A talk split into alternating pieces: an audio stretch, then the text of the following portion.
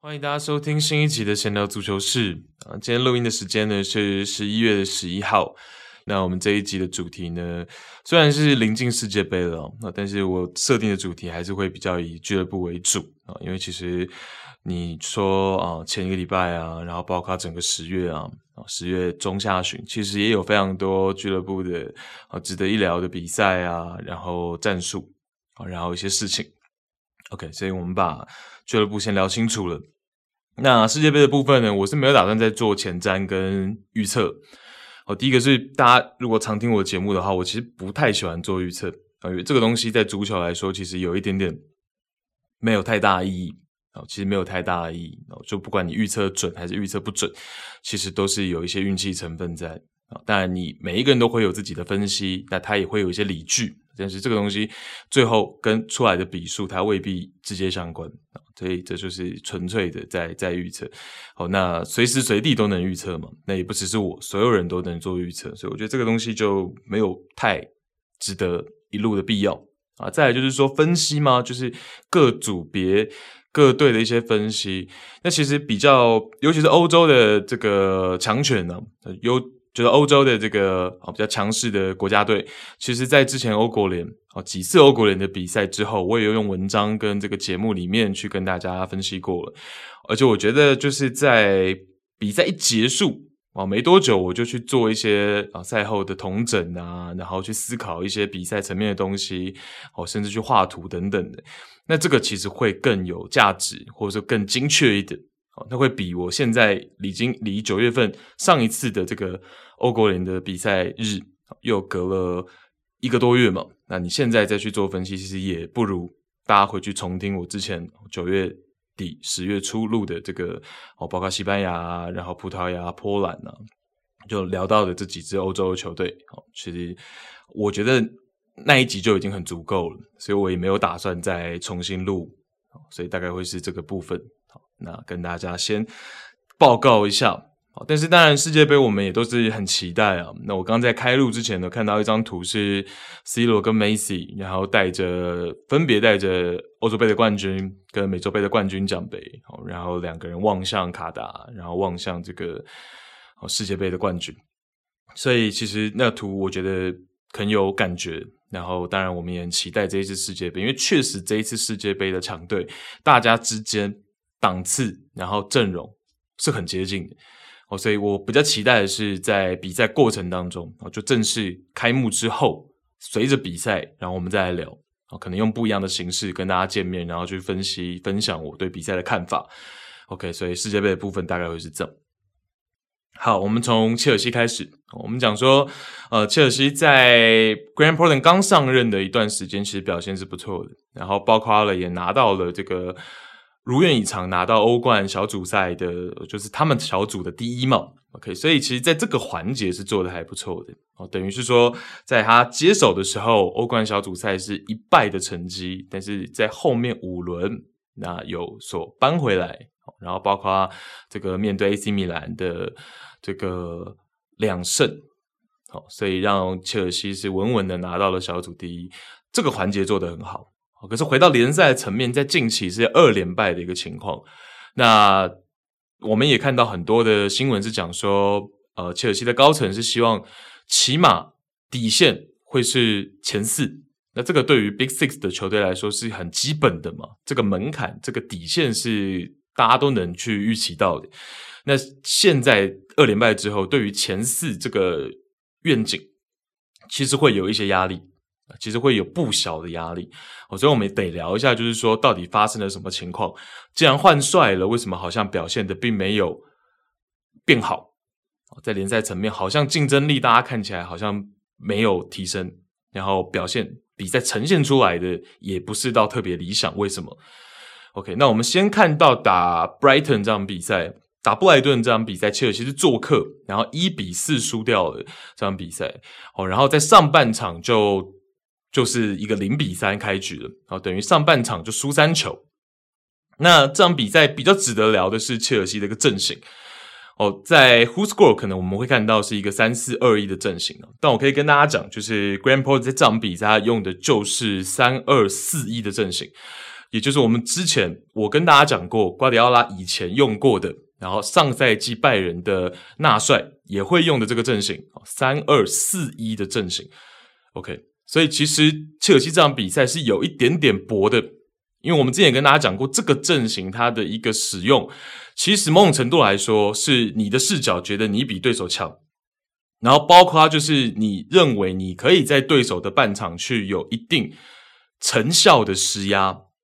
所以你把四个人加上一个中锋摆在最前面嘛。OK，那反过来是什么？反过来是你等于舍弃了有防守职责的这个 wing back。等于说，通常如果我们按照 WhoScored 的阵型来说，是一个三四二一的阵型，那其实会有两个翼位嘛。哦，那边翼位其实防守跟进攻其实还是一个起码是四比六这样子的一个比例分配，或是三比七哦，最起码也会是一个三比七的防跟攻的比例分配，对吧？但切尔西这场比赛用了一个三二四一的阵型，右边是 Pulisic，左手边是 Ryan Sterling。OK，那所以其实这两位球员摆在场上，然后是一个三二四一的阵型的时候呢，回防并不是他们主要的工作，也不是他们次要的工作，基本上就不是他们的工作。哦，那在这样的情况下，如果你在布莱顿的半场并没有施压成功，布莱顿能够通过你说快速的组织也好，或者是通过长传也好走出来，那切尔西这边的三名中后卫会直接直面到对手的冲击。所以这个是我觉得要使用这个阵型的时候，在切尔西现有的阵容底下使用这个阵型，它的合理性，我们需要挂一个问号，挂一个问号。OK，那几个点跟大家讲为什么要挂问号。第一个是 Tiago Silva，虽然说弟媳在这个赛季他的表现，我们说是切尔西整个后卫群里面他是表现最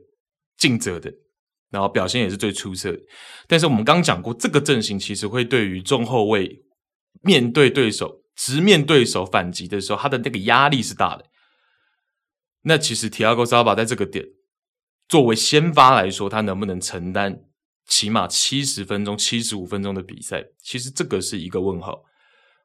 那再来是什么？再来是这个阵型，对。其实切尔西，我帮大家算过，在前二十分钟，他们在布莱顿的半场抢夺布莱顿的球权总共八次，OK，一共有八次在前二十分钟哦，一共有八次在布莱顿的半场抢下了球权。那代表什么？其实这个是有优势的。我瞬间在布莱顿的半场抢到球权的时候，我是有一个四一的前场阵容在前面的。我有五个人在你的半场的最前端的，所以我瞬间抢下你球权的时候，在你的半场，在你的禁区前沿，或者是在可能呃中场偏靠前的位置抢下球权的时候，我瞬间的反击，我的快速组织的时候，我的人数是够的。但是切尔西现在的问题是，呃，前场这些球员他们的默契足不足以支撑三二四一这个阵型？我觉得也是挂一个问号。OK，所以总结是什么？其实使用这个阵型对于现在的切尔西阵容来说，我认为是否定的。我觉得 Grand Poden 这个赌太大了。那我们之前也跟大家讲过，这个阵型其实第一个我刚讲的快速组织，你在前场，第一个你要能抢到球权，第二个你在前场的五个人的快速组织之间的默契，你的传球成功率很高，很重要。那再来就是你三名中后卫，你整场比赛一定会或多或少面对到对手直接的冲击的时候，你三名中后卫化解能力、解围的能力。到什么程度？对所以这是使用这个阵型的几个点。那再来就是这个阵型，我之前跟大家讲过，因为瓜迪奥拉敢用，是因为瓜迪奥拉在英超，他的曼城通常都比对手确实，尤其是那些不劲旅，是强一个档次。那强一个档次的情况下，我很容易先取得领先，那这个会滚雪球的。其实这个阵型很容易滚雪球，因为对手一旦落后了，我这个阵型的优势可能可以继续扩大。所以这是我对于三二四一这个阵型的理解。那上赛季讲拜仁的时候，其实跟大家讲过。那我这次再跟大家讲得更清楚一点。所以很明确的可以看到，第一球，丘萨的那颗进球，然后包括第二球，当然第二球是一个乌龙球。哦，但是在前二十分钟零比二的这个情局势底下，大家如果回忆一下那场比赛，就可以发现我刚刚讲的那几个点。OK，其实布莱顿是受制，有一些受制于这个阵型的。前二十分钟在自己半场掉八次球权，其实是很多的，但切尔西并没有把握。啊，包括 Gallagher 在前二十分钟，应该是第十六、十七分钟吧，有一次非常好的门前的机会，他没有把握，应该是十码左右的一个射门吧，他没有把握到。OK，所以对于 Graham Potter 来说，这场比赛是比较遗憾的。那布莱顿把握机会的能力是很好，我们觉得相对之下，为什么 Graham Potter 之前在布莱顿，他很多阵型上面的切换，因为他是一个非常非常喜欢在场跟场之间去变阵的人。那这个其实要建筑在你的球员默契度很高的情况下。对，那我们之前也跟大家不断讲过，布莱顿像是拉拉纳有很好的经验，他总是在居中的这个角色做得非常的顺畅。然后包括 Trossard 的经验啊，然后 March 啊，然后 McAllister 啊，其实这些球员都已经磨合很久。OK，所以呃，为什么大家会觉得说布莱顿还是那个布莱顿，还是很有竞争力，还是那个中游球队当中大家最难啃得动的这个球队？但是切尔西好像换了主帅之后，为什么 Graham Potter 来到切尔西变了一个人？好像他在布莱顿的一些亮点来到切尔西没有了。那我觉得这个东西，第一个是需要时间，第二个是他有没有这么多时间？那第三个是，如果他要继续留队，下赛季不管有没有前四，他如果还是下赛季的主帅的话，他还是蓝军主帅的话，我认为蒂席是会走的。就纵然提亚戈·萨尔巴的防守表现绝对是切尔西所有后卫里面最好的，就截止这个赛季目前为止哦。但是其实对于呃 Grand Porter 的需求来说的话呢，其实我觉得蒂席这个位置是有一点点危险的。好，那很有可能在下赛季还是需要在这个位置去做补强。OK，所以这是这场比赛我的一个看法。好，那再来就聊到稍微近一点，上礼拜周末的。呃，伦敦德比，切尔西在主场是零比一输给了阿森纳。那当然，切尔西这几年输给阿森纳，这个也不是套很奇怪的事情嘛。啊，这个其实也已经比较习以为常一点。但是在德比战，其实呃，这场比赛相对来说比较沉闷的，就是说零比一的比数没有赛前大家期待那种可能稍微进球多一点呐、然后场面可能再稍微激烈一点的。那这场比赛其实是比较细节的，我们也会聊到很多阿森纳的部分。这个赛季阿森纳确实是踢得很好，那也是一个很棒的例子，就是说阿特塔的部分真的是证明了之前我们在节目当中讲了好多次，但是其实也没有这么好的例子之前呢。哦，就是说要给一名年轻的主帅足够多的时间，他能够去证明他的东西、他的实验、他的分析。他的理论，他的哲学是能够奏效的。哦，那其实阿特塔是一个呃现阶段最好的一个例子，因为你每一年每一年来看阿特塔的球队，他的幅度是很惊人的。但是你一旦在之前比较低谷的时候就选择不相信他了，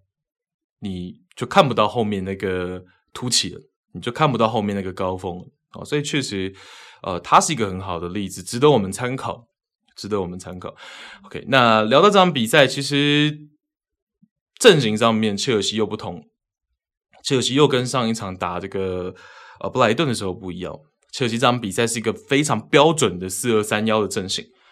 四二三幺阵型。好，那四名后卫是库库瑞亚、提亚戈·萨尔巴、查拉巴跟 AZP，然后双后腰是 j o r g i n i o 加上 Lotus Chick，。然后三名的这个前场球员是左边前卫 Mason Mount，然后前腰是 Kai Havertz，右边前卫是 Rahen Sterling，然后中锋是奥巴。OK，所以是切尔西的阵容。OK，那阿森纳这边的阵型呢是一个四三三啊。那这赛季其实也不少人会把这个四三三呢看作是一个四幺四幺哦，四一四一在攻守转换之间哦，其实觉得。没有必要太细究哦，就是其实我觉得都是一个单独六号位的阵型哦，所以也带出来就是说，其实这个赛季阿森纳为什么我们不太把阿森纳这个赛季再像之前一样看作是一个四二三幺了，我们多半把它看成四三三，不然就是四幺四幺。为什么？哦，那原因就是因为他们这个赛季的一个重点，一个 key point Thomas Partey 哦，Thomas Partey 过去他能不能打单独六号位，可能会是一个比较大的问号。如果你主帅让他打，球迷可能会心惊胆跳。但这个赛季 Thomas Partey 他的一个成长是在于说他在单独六号位的处理、分球、组织、面对施压啊等等这些事情，他能够呃独立独立作业。那他的独立作业才能够让这个 Granitjaka 往前提。变成 Jaka 是一个有点 B to B 的这样的角色哦，不断的前插，甚至是本来就在前场，在禁区前沿去做站位。OK，所以是有一个先后顺序的哦，就是说先有 Thomas Partey 能够担任单独六号位，才有 Jaka 变成一个 B to B，然后去施展他的能力。OK，所以这是有一个先后顺序的。那呃，四三三的这样的一个阵型，然后再来就是说呢，其实当然萨利巴的一个加入啊等等的，这个我们等下随着比赛再去讲啊，就是说还是要不断的提到呃萨利巴这名中后卫的一个在整个阿森纳的框架当中的一个作用。OK，那呃，我们讲说这场比赛其实双方在防守跟进攻的策略上都有比较不太一样就是说有蛮大的一个区别。阿森纳这边，当然他们还是一个从后场去做组织，然后从后场去做推进，然后是一个比较有耐心的一个啊组织推进的一个节奏。那切尔西这边呢，是有比较多的长传，然后有更多是希望说通过长传，如果前场的锋线球员能够把球权拿下来、争抢下来，当然是最好。那如果没有的话呢，就是在长传之后。如果是对手抢到球权，在高位去做一定程度的施压跟逼抢，试图把球权转换回来，哦，所以这是两队在进攻层面的一个不同。那防守层面的不同呢？阿森纳是一个四三三的阵型，哦，所以在高位的一个施压人数上面呢，通常会是四到五人啊，因为扎卡跟 Ødegaard 能够去加入到前面的三箭头，哦，同时。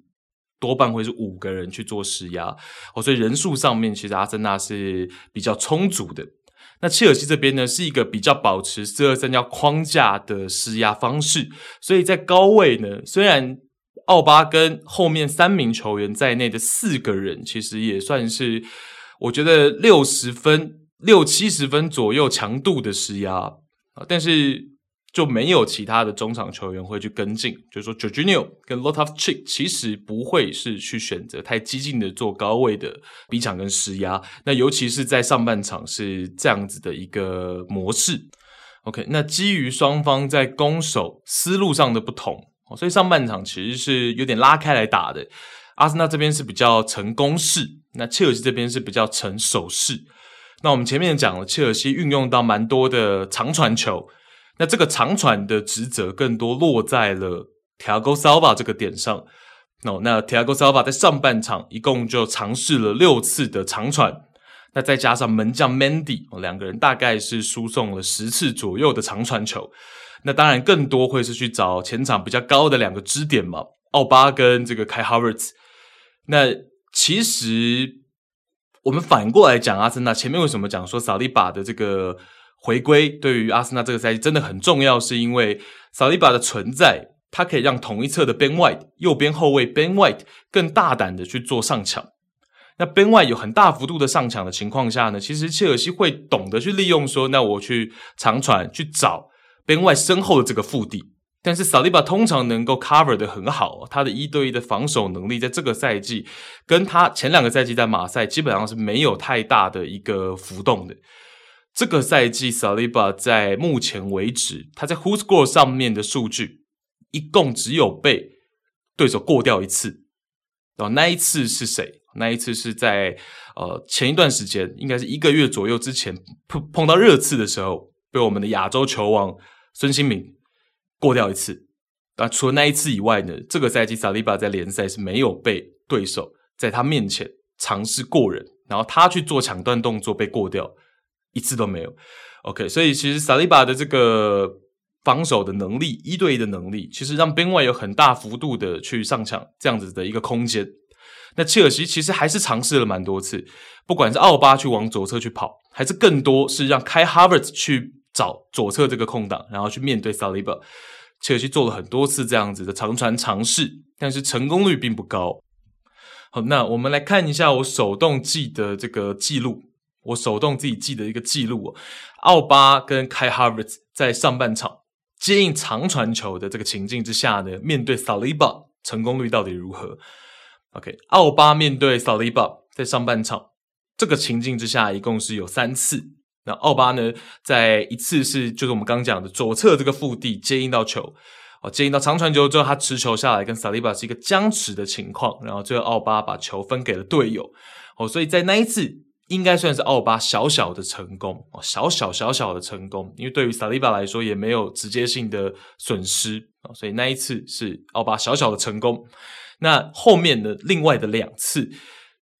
提亚戈·萨巴都是直接想要传一个过顶直线的长传球给中路的奥巴。哦所以就不是在我们刚讲的左侧那个腹地了，是直接中路的直线的过顶长传球。那这种长传球一旦越过了防区，真的给到奥巴了，奥巴就会有一个很好的射门位置。哦，所以那两次其实萨利巴都很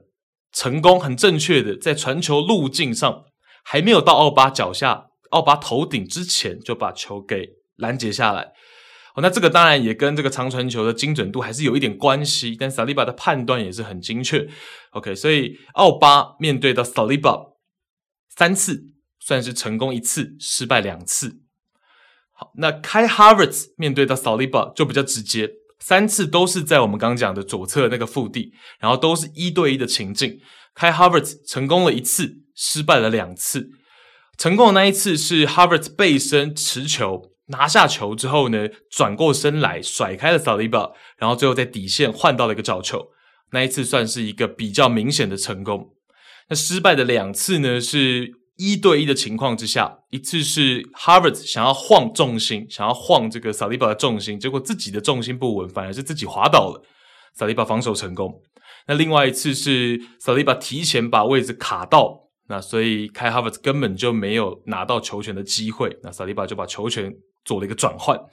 ，OK，所以奥巴面对到萨利巴是成功一次，失败两次；开哈维兹也是一样，成功一次，失败两次。但是在这六次当中，其实萨利巴都没有明显的造成球队的什么损失，也没有什么失误，所以基本上切尔西这个长传的策略，尤其是在面对防守者是萨利巴的时候，这个成功率是不高的。那为什么不往右侧去传呢？因为右侧。多半是 Raheem Sterling 在那边嘛，那 Sterling 的这个接应长传能力，大家可想而知。OK，所以往那边长传，你逻辑上来说成功率不会特别高，所以多半还是往中路或者是往左侧去传。那整个成功率来说，并不是特别的理想啊，并不是特别的理想。OK，那先讲完就是说切尔西长传的这一块啊，让我们再讲说切尔西防守。呃，有一些些值得商榷的地方，就防守策略值得商榷的地方哦，是我们要先从阿森纳这个赛季他的一个进攻，他到底有多灵活来去讲说切尔西与之的防守是怎么样值得商榷。阿森纳这个赛季他的灵活的点是在于说呢，作为瓜迪奥拉的弟子哦，阿特塔他其实。当然是借鉴了蛮多东西，譬如说在后场组织推进的时候，会是一个二三的一个阵型，在最后两条线，或者是一个三二的阵型嘛。哦，就是说最后两条线在后场做组织的时候，可能是三名后卫加上两个中场，那也可能就是那两个中场就有一个是边后卫进去嘛。那不然就是二三啊，反过来就是二三，可能是一个边后卫进去加两个中场。哦，总而言之，都会是一个五个人在后场两条线去做组织哦，多半会是这样。那这个当然是借鉴瓜迪奥拉，但是呃，我觉得运用的很好。然后再来就是，好像比瓜帅某种程度来说也更灵活一些些，灵活那么一些些，应该这样讲。啊，就是说他的整个比例上来说很平均。我们在这场比赛面对切尔西的时候，我们看到阿森他不一定一定是。大家比较想得到的 Zichenko 去进到中场去做后场组织，Ben White 他很多时候也是内收到中路去参与后场组织，所以变成说呢，不一定是 Zichenko 内收，也有可能是 Ben White 内收，这是一个点。那在第二个点是 Jesus，Jesus 很多时候他的一个起始站位，在阿森纳开始后场组织的时候，Jesus 的起始站位就已经是在中圈靠后的地方了。那这个其实就会让对手，也就是切尔西在防守的时候，他有很多难处，因为我很难用固定的一个套路去面对你。那像是这场比赛，Porter 他的一个防守应对，他的选择就是说，让 Lotus Chick 跟 Jorginho 在上半场呢是比较有一个盯防概念，是去盯防 Ødegaard 跟 Jaka，去盯防 Ødegaard 跟 Jaka，所以是有一个对位的一个情况发生。因为这个是一个比较基础的概念，就是说阿森纳这个赛季他当然打个四三三的阵型，他的两名中前卫就是 Jaka 跟 Ødegaard 一定会有很多的前插，然后去做一个半空间的支点等等等等，所以优先封锁这两个前场的一个支点，让他们没有这么好去做支点拿球的机会啊。所以这是 Porter 的一个比较基础的逻辑，当然也没有错，而这比较基础的逻辑是这样。啊，这个先确立下来。那再来就是说，在面对到我们刚刚讲的 Jesus 会很深度回撤接应的这件事情上面，Porter 是选择让其中的一名中后卫 Chalobah，当然是选比较年轻的嘛，让 Chalobah 去做大幅度的上抢。这是切尔西的一个部署。那大幅度让 Chalaba 上抢盯防爵士的这个情况下呢，阿森纳也有所应对。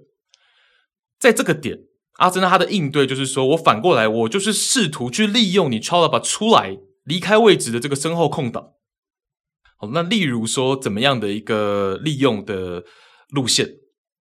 例如是阿森纳这边呢，我们现在就阿森纳的视角，阿森纳的左边锋 Martinelli，或者是他的左边中前卫 Xhaka，直接向那个身后空档、身后腹地去前插。然后中后卫去做长传球的输送，这是一个路线嘛？那再来也有可能是什么？也有可能是 Martinelli 从边路边线的位置去走一个内切路线，从 AZP 的身前走一个内切路线，AZP 一定会内收。那这个内收之后呢，左边后卫 Zichenko 就沿着边线，等于是补位的一个概念，他沿着边线就直接站到了前场，前场的左侧。那面对这样子的，就是我刚刚讲的第二个路线，其实切尔西也没什么皮条的原因，是因为 Raheem Sterling 在这场比赛他的一个防守的职责还是很轻。我们看到 Sterling 在这场比赛更多就是在一个四二三幺的阵型框架里面，他该在的那个右边前卫的位置去做基本的遮线而已，他不太往下跟。很多次他是看到了 Zinchenko 已经往他的身后去站了，可是呃，Sterling 是不会往下去跟进的，他会选择在前场维持那个四二三幺的那个三跟幺，然后维持那个阵型框架，在前场去做一个呃六七十分的施压，然后去一定程度的遮遮线，遮对方阿森纳的传球路线，仅此而已。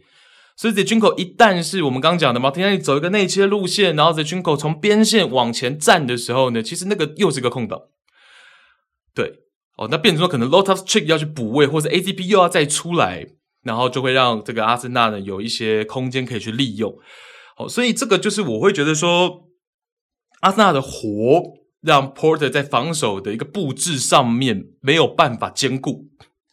他还是稍微希望在高位有一定的施压，但是他又希望是说让 Loftus-Cheek 跟 Jorginho 去做一个盯防，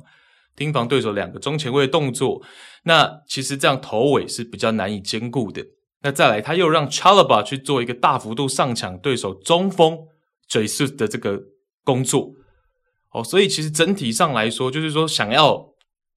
各个地方都处理得很好。各个地方都能够尽善尽美，但结果就是说漏洞百出。所以，呃，我我不知道，有的时候这种学院派的主帅，他一定会很多细节的安排。这个我们在节目里面也各种跟大家讲了，但不代表说你很多细节的安排你就会奏效，因为你细，对方可能比比你更细节，可能比你更灵活。那毕竟进攻端其实还是会有一些主动的点的，只要你的跑位是非常的有默契的，然后你的传球成功率是高的，其实怎么样还是进攻端比较主动，防守端还是会比较趋于被动。OK，所以这是上半场切尔西的一个防守模式。那在这个防守模式在上半场基本上是固定、是常态的这个情况下呢，就会让阿森纳从后场组织、从后场发起组织的时候，有三到五种路线的选择，听起来是非常的多。如果阿森纳是持球在左路的时候，就会有 Jesus 跟 Jaka 两个背身接应的支点，然后会有 Zinchenko 跟 Martinelli 两个潜在的前插路线，这样加起来就四个。然后，如果转移到弱侧边的右路，哦，如果边外我们刚刚讲了嘛，有的时候是真的，他持球在左路哦，比较靠近左侧后场边线的这个位置，就是强侧嘛，然后在后场嘛，然后右侧是不是就是一个弱侧边？但这个时候边外又往中路去内收，其实整个右侧阿森纳的整个进攻的右侧的中后半段是一个很大的空间。那边外如果这个时候传给萨卡，萨卡跟库库雷拉就可以在那个很大的空间去独处。那萨卡的 one on one 能力是胜过库库雷拉的 one on one 防守能力的。OK，所以这是阿森纳的第五个路线。所以基本上来说，呃，阿森纳现在为什么说在英超是排在榜首的？他的进攻是灵活的，只要他这场比赛状态是好的，球员的传球成功率是高的，确实是。不好防守，那再加上就是说，其实策略有的时候在进攻的递进上面，就是奥巴现在他背身接应拿到球之后，他再转身过来的能力没有 Jesus 高，没有 Jesus 高。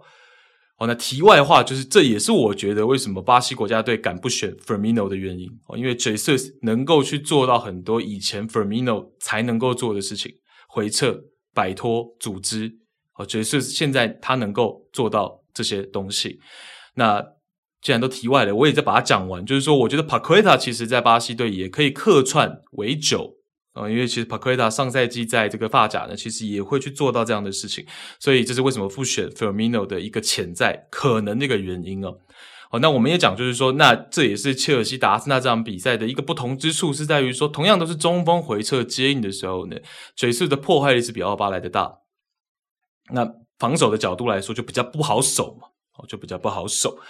OK，所以这是整场比赛我的一个，尤其是上半场的一个想法了。哦，那当然下半场一开局呢，其实切尔西是有尝试去加强高位逼抢的力度和人数。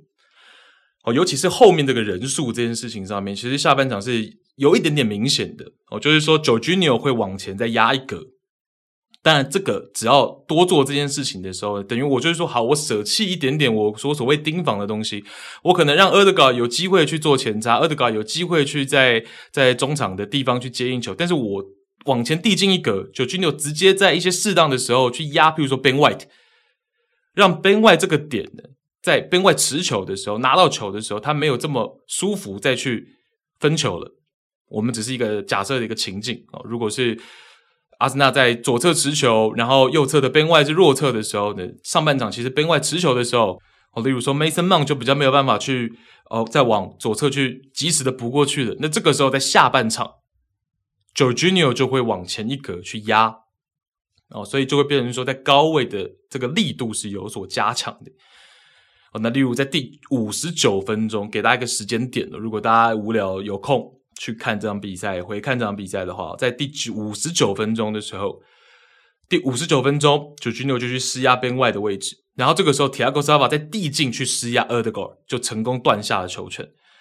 OK，所以有这样子的例子存在在下半场的开局，那就是证明说啊，切尔西在整个防守的一个模式上面稍微简单了一点，直接了一点，但有的时候说不定比较有效。因为你要做一点取舍，在面对阿森纳这种状态跟现在的这种进攻部署比较精良的情况之下，你其实是或许要做一些取舍，这是我的一个一个一个一个看法。这样，那最后就要说到第六十三分钟，阿森纳是通过一个角球取得了全场两队唯一的那颗进球。那这个角球的源头是什么呢？是 Tiago Silva 持球向前走的时候，被身后的 Jesus 抢断，然后回过头来。制造了一个角球啊，才有后续的这个进球。那提亚戈·萨瓦其实，在第六十三分钟的这一次向前走，然后找不到出球点，已经不是整场比赛的第一次了。同样的情境在上半场已经有一一次还是两次，哦，基本上是非常非常相近的。就是说，其实，在 Porter 的整个进攻套路当中，并没有什么背身回撤的支点给中后卫去出去出球。我们可以看到，像第六十三分钟这个例子，Thiago Silva 往前，他边往前他就已经两手在边摊了，就是摊在那边，两手在比说怎么没有人回撤接应。这个时候奥巴才赶过来回撤接应的同时，这次就把 Thiago Silva 的球断掉了。上半场基本上是有个一模一样的情境，只是上半场那一次呢，Thiago Silva 有把球权很惊险的出给了呃这个身前位置的 Jorginho。上半场那一次是正，可是下半场那一次就来不及，正要出球的时候被抢断，所以这也是切尔西的一个问题啊，就是说在整个进攻部署上面，是不是有一些些又不够细了？我们刚讲是防守很细嘛，但是进攻的地方看不到 Porter 一些比较细节的一些处理。哦，那整个在进攻的路线上面啊，然后各个位置的站位上面呢、啊，并没有这么的出色。虽然阿森纳有机会。那我们也讲嘛，阿森纳本来在高位，本来在切尔西的半场部署的人数就四到五人嘛，所以一旦你切尔西这边的持球出球有所犹豫的时候呢，就会被对手施压抢断，然后反攻。OK，所以这也是另一个部分攻击层面，切尔西跟 Grand Porter 在这场比赛的一些问题的一些问题。那所以我觉得呢。呃，两场比赛其实切尔西在两轮比赛当中是截然不同的阵型，但是用出来的成效都不是特别好。哦，那大家都有很多的延伸的思考嘛，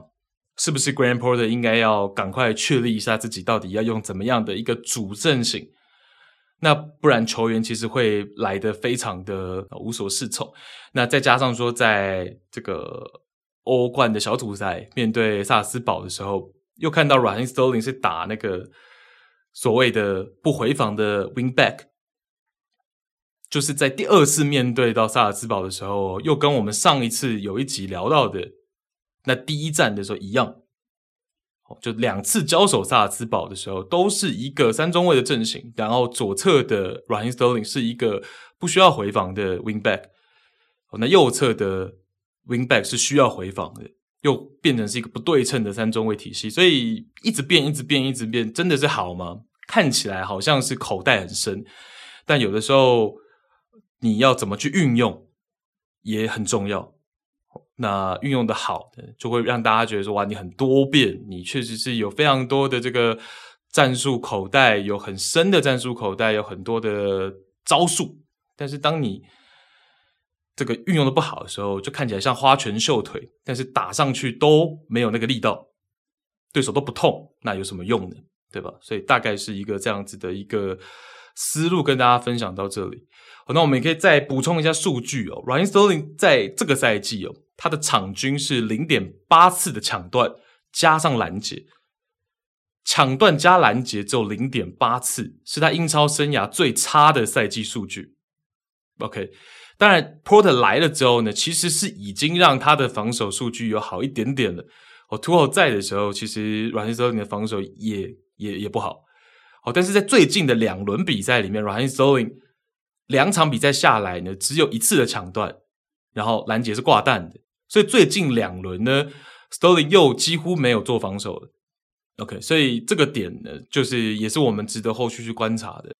一八一九赛季那个赛季真的是软银斯特林最出色的那个赛季，很愿意去执行瓜迪奥拉的东西，然后包括他的射术在那个赛季也是有所提升。哦，所以那个赛季当然斯特林就是非常出色的嘛。但是在最近两个赛季，其实看到他的整个状态也好啊，场上态度也好啊，是挂上问号的。OK。那再补充一个数据好了，就是我们讲说 Thomas Partey 这个赛季他在单独六号位的一个出球能力，六十四点三的传球次数，然后八十七点九 percent 的传球成功率，三点六次的长传尝试，都是来到英超之后的赛季新高。那其中呢，传球次数更是 Thomas Partey 生涯的赛季新高。哦，所以确实是有一个单独六号位的这样的角色。然后表现呢也是很出色的哦所以才让阿森纳整体呢能够更活啊，所以这是我对于这个伦敦德比最后最后的一些看法跟补充了。这个阶段我们就先聊到这里。